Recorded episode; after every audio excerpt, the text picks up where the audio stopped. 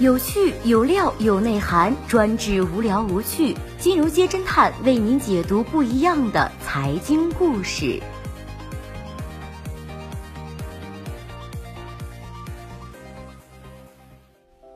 最新关注到的是，市值近三百亿港元上市公司被几个高中生骗走一点四四亿人民币，不好好赚钱，连智商税都交不起。近日，中国裁判文书网公布了一起诈骗案的判决书。判决书显示，辽宁一家市值二百九十点二亿港元的港股上市公司，为了解决公司困境，竟然是被几个高中毕业生联手骗走了一点四四亿元以及奥迪 A 八汽车一辆。是骗子诈骗手段太高明，还是上市公司太单纯呢？公司究竟是遇到了什么问题，让这家上市公司疾病乱投医？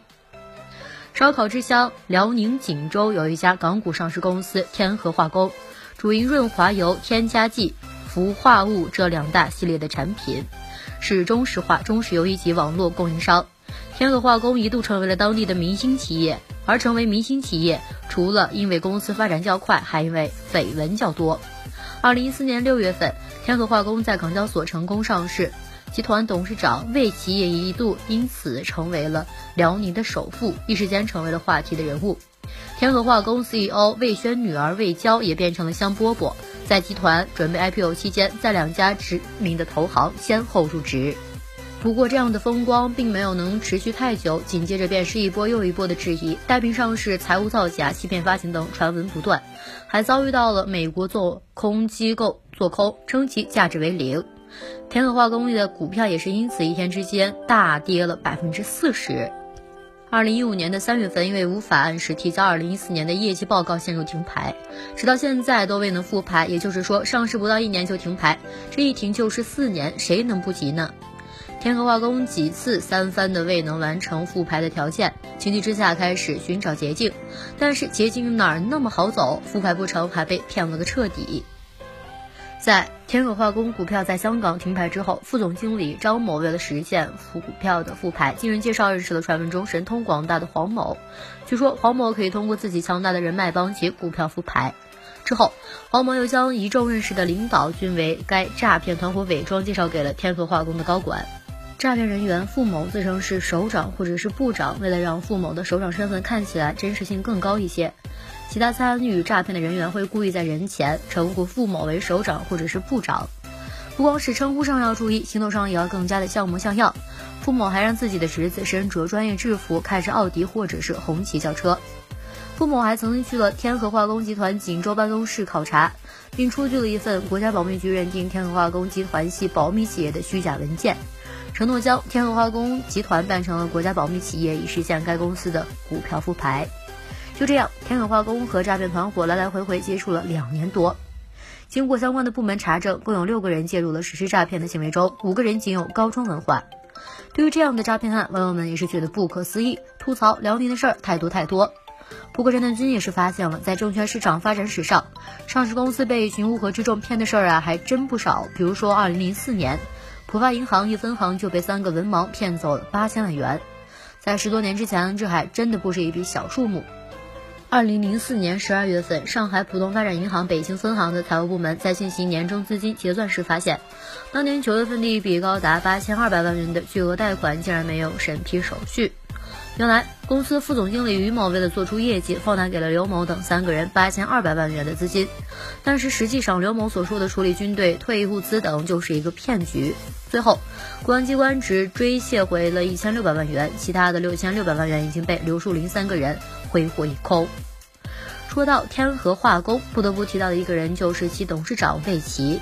从创业到身家两百亿人民币，魏奇用了二十二年。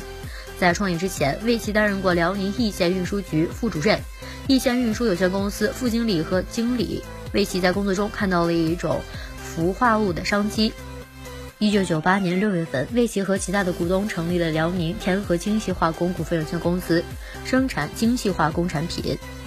魏奇的公司成立后没几年，有了竞争力的业务，天合化工此后的业绩可谓是一路的高歌猛进，成了一匹不折不扣的黑马。根据公开资料显示，二零一一年到二零一三年，天合化工分别实现了收入三十三点五九亿元、四十一点九三亿元和五十点三四亿元，同期利润达到了九点四八亿元、二十一点九亿元和二十六点二六亿元。二零一四年度三千中国家族财富榜前两百位的富豪中，辽宁有七个人上榜。天合化工的魏琦家族以一百八十二点七六亿元的财富，悄无声息地成为了新的辽宁首富。不光是魏琦本人，就其家人也一度成为了焦点人物。天合化工的 CEO 为魏琦的弟弟魏轩，魏轩有个女儿从事金融行业。当年国内外有一则新闻在业内传得沸沸扬扬：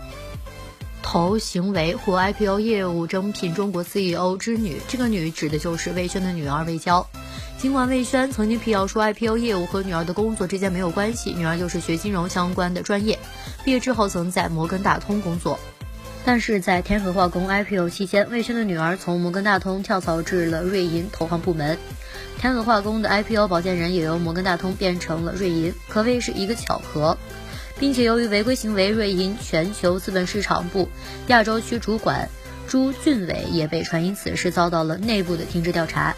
虽然朱俊伟此后顺利复职，但是天合化工所有的联席保荐人共被罚了七点二七亿港元，六点四亿人民币。被罚的事儿在投行圈还引起了不小的震动。另外需要提及的是，说到女儿魏琪，也有一个女儿叫做魏潇，还是公司股东，持有上市公司百分之十五的股份。然而，魏琪家族首富的位置还没有捂热乎就没了，而首富没落的原因，或许就是从一份沽空报告从开始的。此前，该沽空机构曾举息过的超大现代、华宝国际等，都致其股价当时的大幅下跌，沽空成功率还是相当高的。果然，报告一出，天合化工股价是大幅缩水，市值更是四十多天之后缩水近百分之四十。尽管天合化工 CEO 魏轩二零一四年底接受腾讯财经采访时表示。天和化工未遭到香港证监会的调查，并且斥责沽空机构是贪得无厌，是吸血鬼。然而，天和化工在二零一五年三月份停牌，并且停牌状态一直至今。由于停牌了四年的时间，不少媒体开始质疑天和化工被勒令停牌和造假上市有关。资料显示，二零一八年天合化工的收入同比减少百分之五十三点八，至十点六一亿元人民币。而且根据智通财经网的报道，天合化工下游产品销售收入在二零一八年同比下跌约百分之九十二点一。至于复牌，天合化工有关的联交所施加的复牌条件的完成进度一直没有更加重大的更新，恐怕也是在近期有新的进展。在天合化工的官网上，至今还留着董事长魏琦的致言，其中有这样的一句。夫七运随天所授，而功必由人而成。天和人将踏踏实实做人，兢兢业业做事。但是从这一次为复牌被骗一个多亿这个事儿，嗯，确确实实是需要踏踏实实、兢兢业业啊。你是怎么看待三百亿港元上市市值公司被几个高中毕业生骗的事儿呢？